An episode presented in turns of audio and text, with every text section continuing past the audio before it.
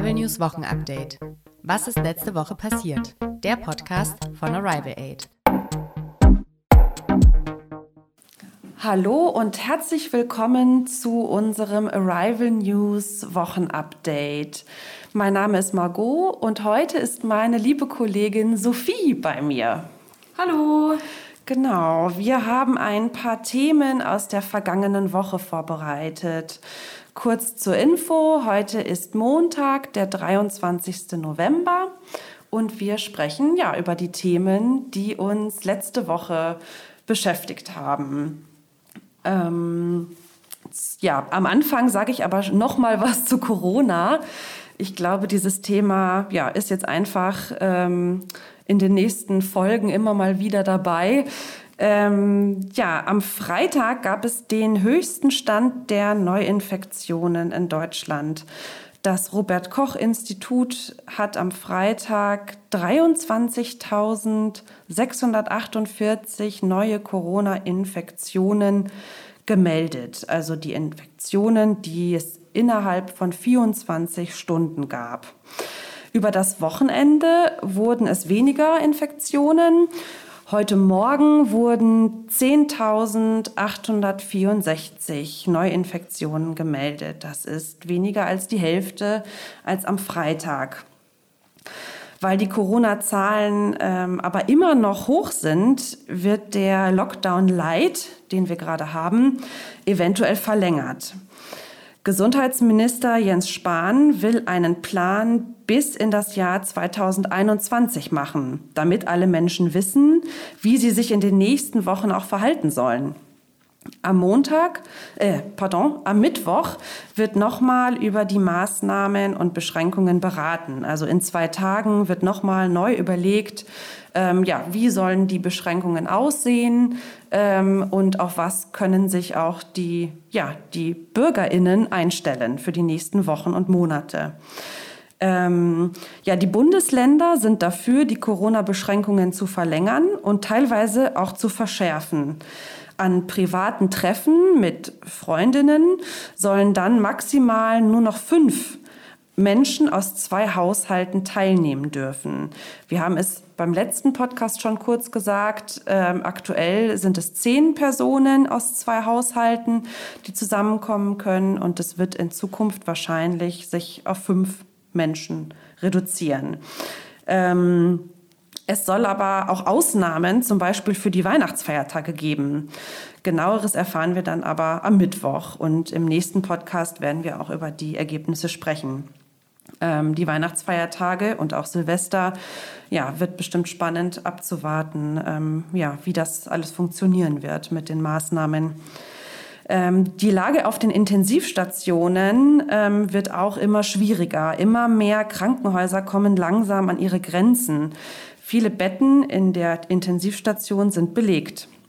Medizinerinnen und Expertinnen kritisieren, dass es immer noch keine klaren Anweisungen an die Krankenhäuser gibt. Sie fordern von der Politik eine Ansage, dass planbare Eingriffe und nicht akut notwendige Operationen verschoben werden sollen. Ja, damit es eben nicht dazu kommt, dass Notfälle wegen überlasteter Corona-Stationen abgewiesen werden müssen. Um die Krankenhäuser nicht zusätzlich zu belasten, sollen eventuell auch zu Silvester Raketen und Böller verboten werden. Dieser Vorschlag wird laut einer Umfrage von vielen Menschen in Deutschland auch positiv aufgenommen. Also viele Menschen finden, es ist eine gute Idee, Raketen äh, zu Silvester zu verbieten, damit die Krankenhäuser nicht noch zusätzlich ähm, Patienten, die sich verletzen an diesen Raketen, aufnehmen müssen. Ähm, ja, es ist aber auch Licht in Sicht, kann man sagen. Das bedeutet, äh, es könnte auch besser werden in Zukunft, denn wir haben einen Impfstoff oder man muss sagen mehrere Impfstoffe. Ähm, diese Impfstoffe wurden schneller entwickelt als vor einigen Wochen noch gedacht. Äh, und eventuell kann schon im Dezember gegen Corona geimpft werden. Gesundheitsminister Spahn will jedenfalls ab Dezember mit den Corona-Impfungen beginnen. Ähm, Deutschland hat sich über die EU-Kommission mehr als 300 Millionen Impfdosen für Deutschland gesichert. Jetzt denken vielleicht einige, Moment, Deutschland hat aber doch nur circa 83 Millionen EinwohnerInnen. Aber es ist wahrscheinlich, dass für eine Impfung gegen Corona zwei Impfdosen nötig sind. Gesundheitsminister Spahn sagt, auch bei zwei Dosen pro Impfung hätten wir dann genug für die eigene Bevölkerung und könnten sogar noch mit anderen Ländern teilen. Das wäre natürlich nicht schlecht. ähm, ja, wenn viele Menschen geimpft sind, kann es schrittweise auch wieder Lockerungen geben bei den Beschränkungen, bei den Maßnahmen. Aber ja, mal sehen, wie die Situation Ende des Jahres aussieht. Ja, ich bin auch gespannt. Ähm, ich bin mir auch immer noch nicht sicher, ob wir wirklich alle Weihnachten zu unseren Familien fahren können und viele Menschen treffen, weil gerade bei Weihnachten natürlich kommen auch gerade alte Menschen und junge Menschen zusammen. Und könnte schon sein, dass dieses Weihnachten ein bisschen anders ist. Mhm. Ähm, das glaube ich auch, ja. Ich glaube auch Weihnachten wird wirklich für viele Familien eine Herausforderung. Ähm, ja, wie du sagst, Sophie, äh, man kann vielleicht einfach auch nicht zu der Familie ans andere Ende von Deutschland fahren. Ähm, ja, mal sehen. Vielleicht bleiben wir alle zu Hause. mal schauen. Ja. Aber du hast noch was anderes vorbereitet. Ja, was ich, ein Thema, was mich gestern interessiert hat, ist, man kann es kaum glauben, Angela Merkel ist seit 15 Jahren Bundeskanzlerin. Das ist ganz schön lange. Vor 15 Jahren, da war die Welt noch ein bisschen anders. Damals war YouTube komplett neu und äh, die Leute hatten diese Nokia-Handys. Äh, hattest du auch so eins, Margot? Ich hatte auch ein Nokia-Handy, ja. Es war riesengroß und total schwer und hatte eine Antenne. Echt mit Antenne? ja. Wow. Nee, ich hatte schon den Nachfolger von diesem Handy, glaube ich. Aber mhm. ich kann mich erinnern, da konnte man Snake spielen.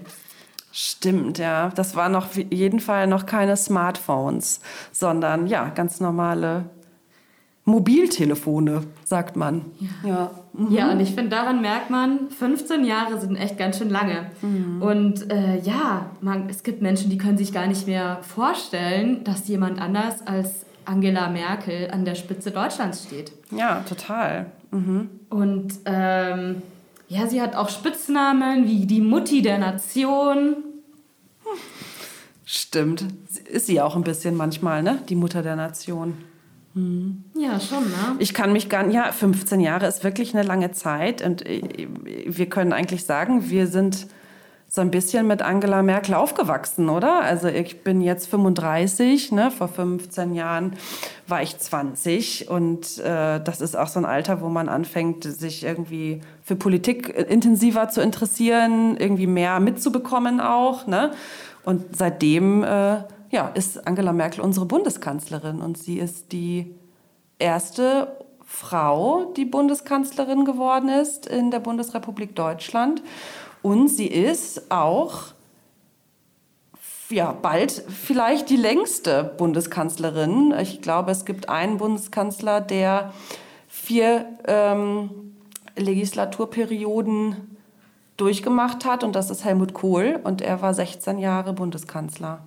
Und dann kommt schon die Merkel hm. mit 15 Jahren. Ja. Ja, und Angela Merkel ist ziemlich beliebt. Gerade international ist sie ähm, das beliebteste Staatsoberhaupt tatsächlich. Mhm. Und auch in Deutschland ähm, haben die Menschen sehr viel Vertrauen. Gerade jetzt in der, in der Corona-Krise finden das viele gut, dass ähm, eine erfahrene Kanzlerin uns begleitet in dieser Zeit.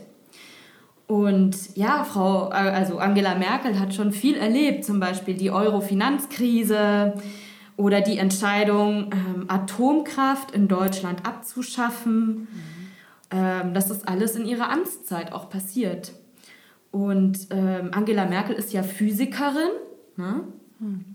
Und ja, sie macht vernünftige Politik und überlegt ihre Entscheidungen. Und ich glaube, das ist gerade in Krisenzeiten eben schon auch immer wichtig gewesen. Und ähm, Sie sagt, eine der schwersten Entscheidungen ihrer politischen Karriere war, ähm, Kontaktbeschränkungen anzuordnen, um die Corona-Pandemie ähm, zu stoppen. Und ähm, ja, es gibt natürlich auch andere Entscheidungen, die sehr, ähm, ja, die in die Geschichte eingehen werden. Zum Beispiel die Entscheidung, ähm, dass Geflüchtete und Migrantinnen aufgenommen werden im Jahr 2015. Da gibt es ja diesen berühmten Satz, wir schaffen das. Und dieser Satz wurde zum Slogan der Willkommenskultur in Deutschland. Mhm. Und ähm, sie hat dafür in ihrer eigenen Partei, der CDU, viel Kritik auch geerntet und hat diese Aussage später auch relativiert. Aber trotzdem ist es auf jeden Fall etwas, was weltweit in Erinnerung bleiben wird, sicherlich, oder? Wenn man ja. an Angela Merkel denkt. Total, ja. Sie wurde ja für ihre Flüchtlingspolitik auch kritisiert. Aus dem Ausland, aus dem Inland, also in Deutschland, aber auch von anderen Ländern. Ähm, aber ja, sie hat, das ist natürlich auch eine Zeit gewesen und auch immer noch, in der man, in der viele Menschen auch sagen, ja, ich möchte jetzt keine Politikerin sein mhm. und ich möchte solche Entscheidungen nicht treffen müssen. Und sie hat das getan und ja, sie trifft Entscheidungen und ähm, ja, also klar, sie, sie ist echt äh, ja, eine Konstante irgendwie auch seit einer langen Zeit. Also Definitiv. eine Person, die einfach da ist und auf die wir uns irgendwie verlassen können. Ja, und was ich auch gut finde an Angela Merkel ist, dass sie sich immer klar gegen rechts positioniert. Also gerade gegen die AfD, da sagt sie immer, nein, da machen wir nicht mit und mhm. hier ist die Grenze. Und das finde ich schon auch äh, ja. gut an ihr. Auch wenn man die,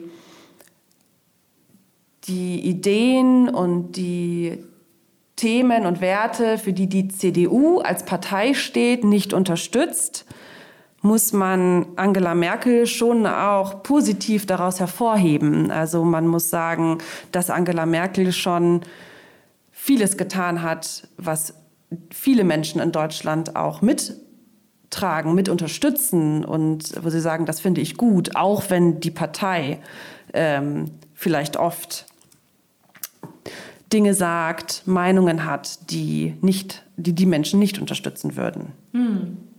Ja, absolut. Ja, und 2021 wird sie nicht mehr kandidieren. Also 2021, nächstes Jahr, ist die hm. Bundestagswahl in Deutschland. Und Angela Merkel hat gesagt, sie möchte aufhören. Sie möchte nicht mehr Bundeskanzlerin sein von Deutschland. Und das wird schon auch eine neue Ära, ein neues Zeitalter. Allerdings, ja. Ähm, es ist, ja, sie sagt, klar, sie sagt das jetzt auch, ne, sie, sie kündigt es schon mal an, dass sie das nicht machen möchte, nicht nochmal kandidieren will. Ähm, ja, was ich auch total verstehen kann. Sie ist auch jetzt, äh, klar, älter geworden. Sie äh, ist sicherlich auch ein anstrengender Job, ja. Bundeskanzlerin zu sein, kann ich mir vorstellen. Auf jeden Fall, ja. Und ja, ich bin total gespannt, wer, ja, wer dann der oder die neue Bundeskanzlerin wird in Deutschland. Ähm, ja, spannend. Ja. Ja. Margot, was, ja. was hat dich noch so interessiert? Ja, ich habe noch was vorbereitet. Und zwar ähm, habe ich letzte Woche irgendwie recht ja, viel gelesen ähm, zu einem anderen Virus tatsächlich. Äh, nicht Corona, sondern ein Virus, das ja die Welt eigentlich schon seit vielen Jahren, Jahrzehnten beschäftigt, und zwar das HIV-Virus. Ähm, eine HIV-Infektion ist heute kein Todesurteil mehr, anders als noch in den 1980er Jahren. Ähm, da war die, ja, da war, kann man auch von einer Epidemie sprechen. Also da waren sehr viele Menschen, ähm, ja, haben sich sehr viele Menschen auch mit HIV infiziert. Ähm, ja, und diese, diese Erkrankung am HIV-Virus ist eine ähm, Immunschwächekrankheit und sie heißt AIDS. Und die Erkrankung an AIDS kann inzwischen medikamentös verhindert werden. Ähm, trotz des Virus, also des HIV-Virus, das die AIDS-Erkrankung auslöst, ähm, ist aber nicht ganz ähm, besiegt bisher. Also das Virus ist immer noch nicht besiegt. Ähm, die Forschung an einer, ähm, ja, die Forschung an HIV-Impfungen läuft nach wie vor und macht auch Fortschritte. Ähm, inzwischen sind auf dem Markt Mittel zur Prävention, also es gibt Mittel, damit sich Menschen gar nicht erst mit HIV infizieren. Ähm, genau, ähm, damit man sich eben gar nicht erst damit ansteckt. Diese Medikamente werden auch ähm, ja, PrEP genannt, HIV-PrEP. Ähm, diese Medikamente sind Tabletten, die geschluckt werden müssen. Allerdings müssen diese Tabletten jeden Tag eingenommen werden, um effektiv zu schützen. Ähm, ja, für Frauen gibt es im Moment oder bisher nur ein Präparat, das heißt Truvada. Für Männer und für Transgender-Frauen gibt es noch ein weiteres Medikament auf dem Markt. Ähm, und jetzt, genau das ist die Neuigkeit, von der ich eigentlich erzählen möchte, gibt es ein weiteres Medikament. Es ist keine Tablette, sondern eine, äh, eine, es wird gespritzt. Es ist also eine Injektion.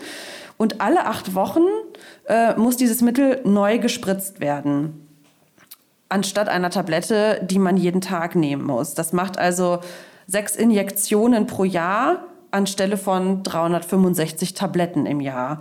Ähm, und das Ergebnis der Untersuchungen ist, dass diese Injektion bei Frauen wesentlich wirksamer ist ähm, als diese Tablette. Und es wirkt bei Männern und bei Frauen. Ähm, aber in der Gruppe der Frauen, die getestet wurde, haben sich 34 Frauen mit dem HIV-Virus infiziert, die die Tablette genommen haben. Bei den Frauen, die die Spritze erhalten haben, haben sich nur vier ähm, infiziert. Und das ist natürlich eine, ja, kann man sagen, ein, eine Art Durchbruch in der HIV-Prävention. Ähm, genau.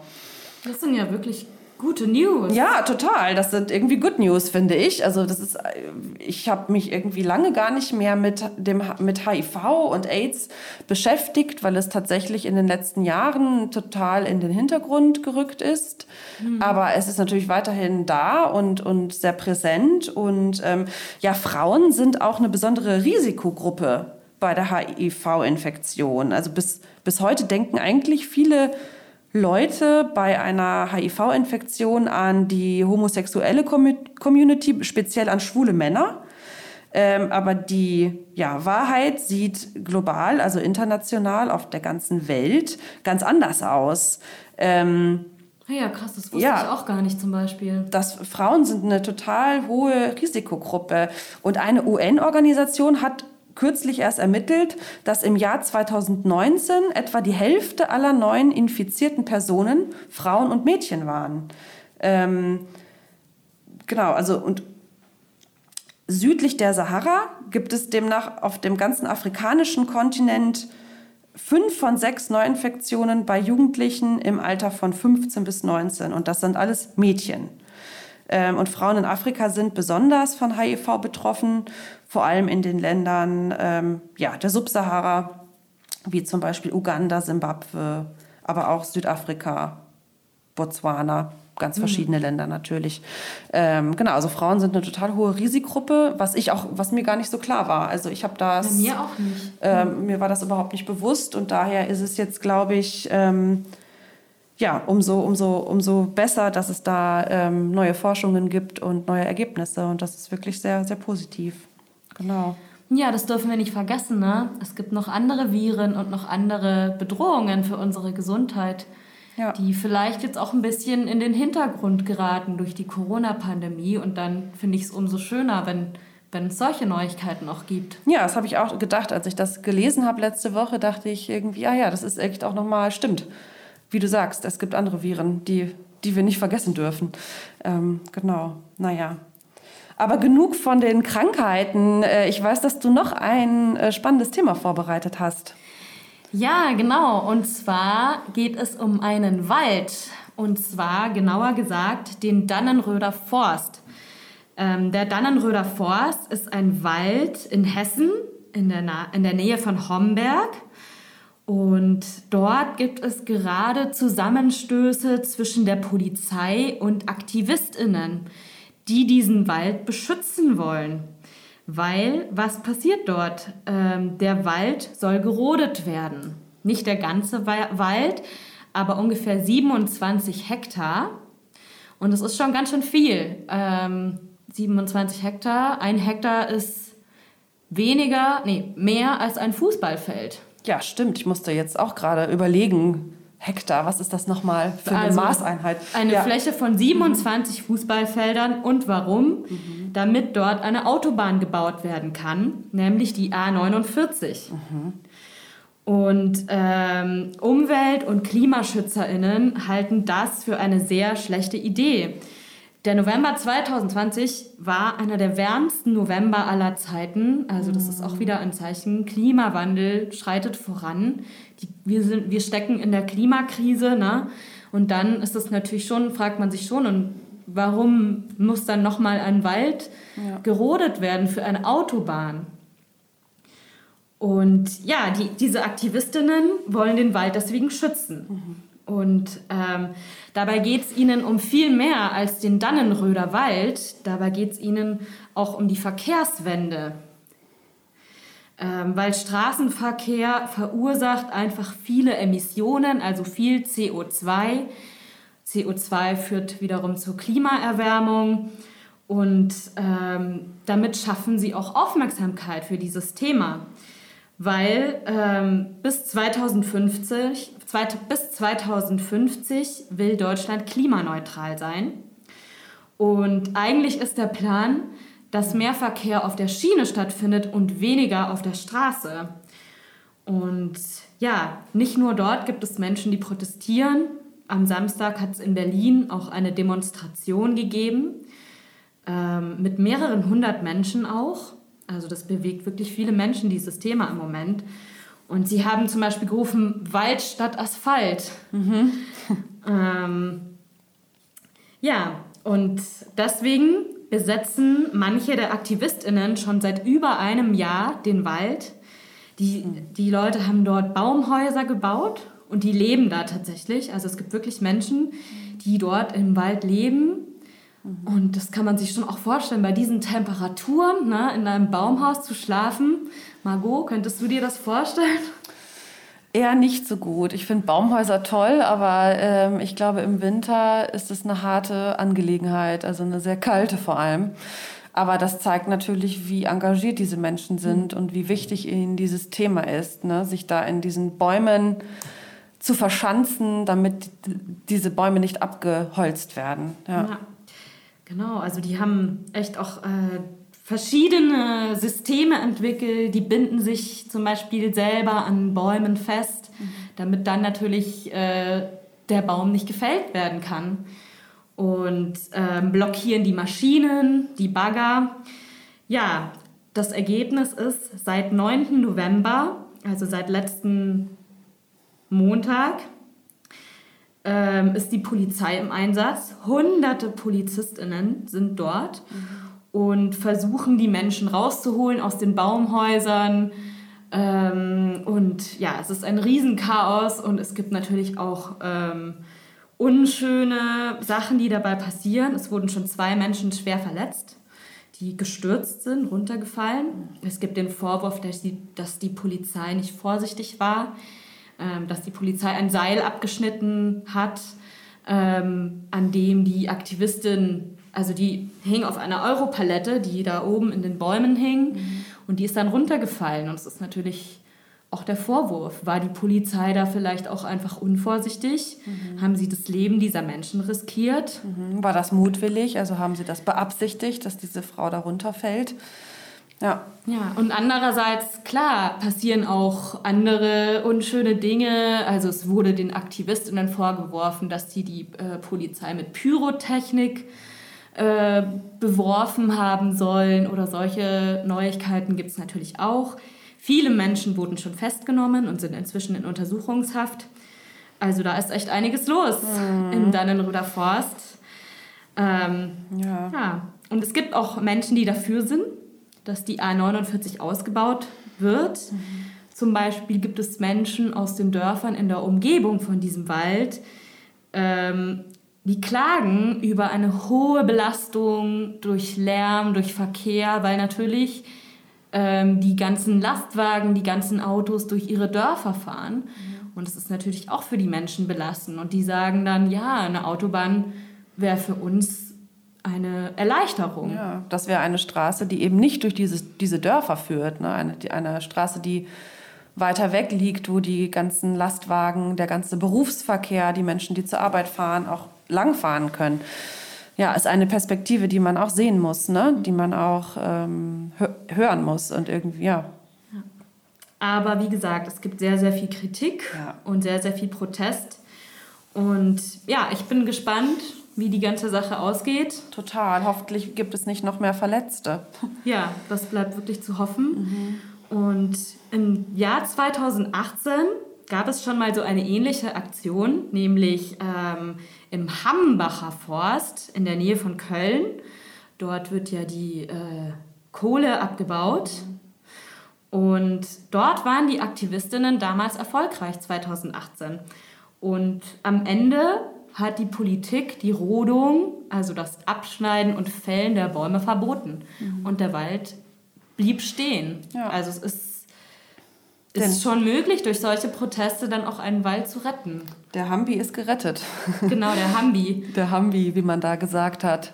Ja, aber das, ja, und das, das zeigt natürlich, dass solche Protestaktionen auch etwas bewirken können. Ähm, und ähm, ja, ich mal schauen, ob es diesmal auch ähm, ja, positiv für den Wald ausgeht. Mal schauen. Hm. genau. Ja, spannend. Ähm, war schon wieder eine spannende Woche, ne? Das war eine spannende Woche und auch, ich hoffe, eine interessante Folge für euch zu Hause. Ähm, ja, ich glaube, wir sind durch mit unseren Themen und wünschen euch einen guten Start in die neue Woche und hören uns in der nächsten Folge mit neuen Infos wieder. Bis bald. Tschüss. Arrival News Wochenupdate. Was ist letzte Woche passiert? Der Podcast von Arrival Aid.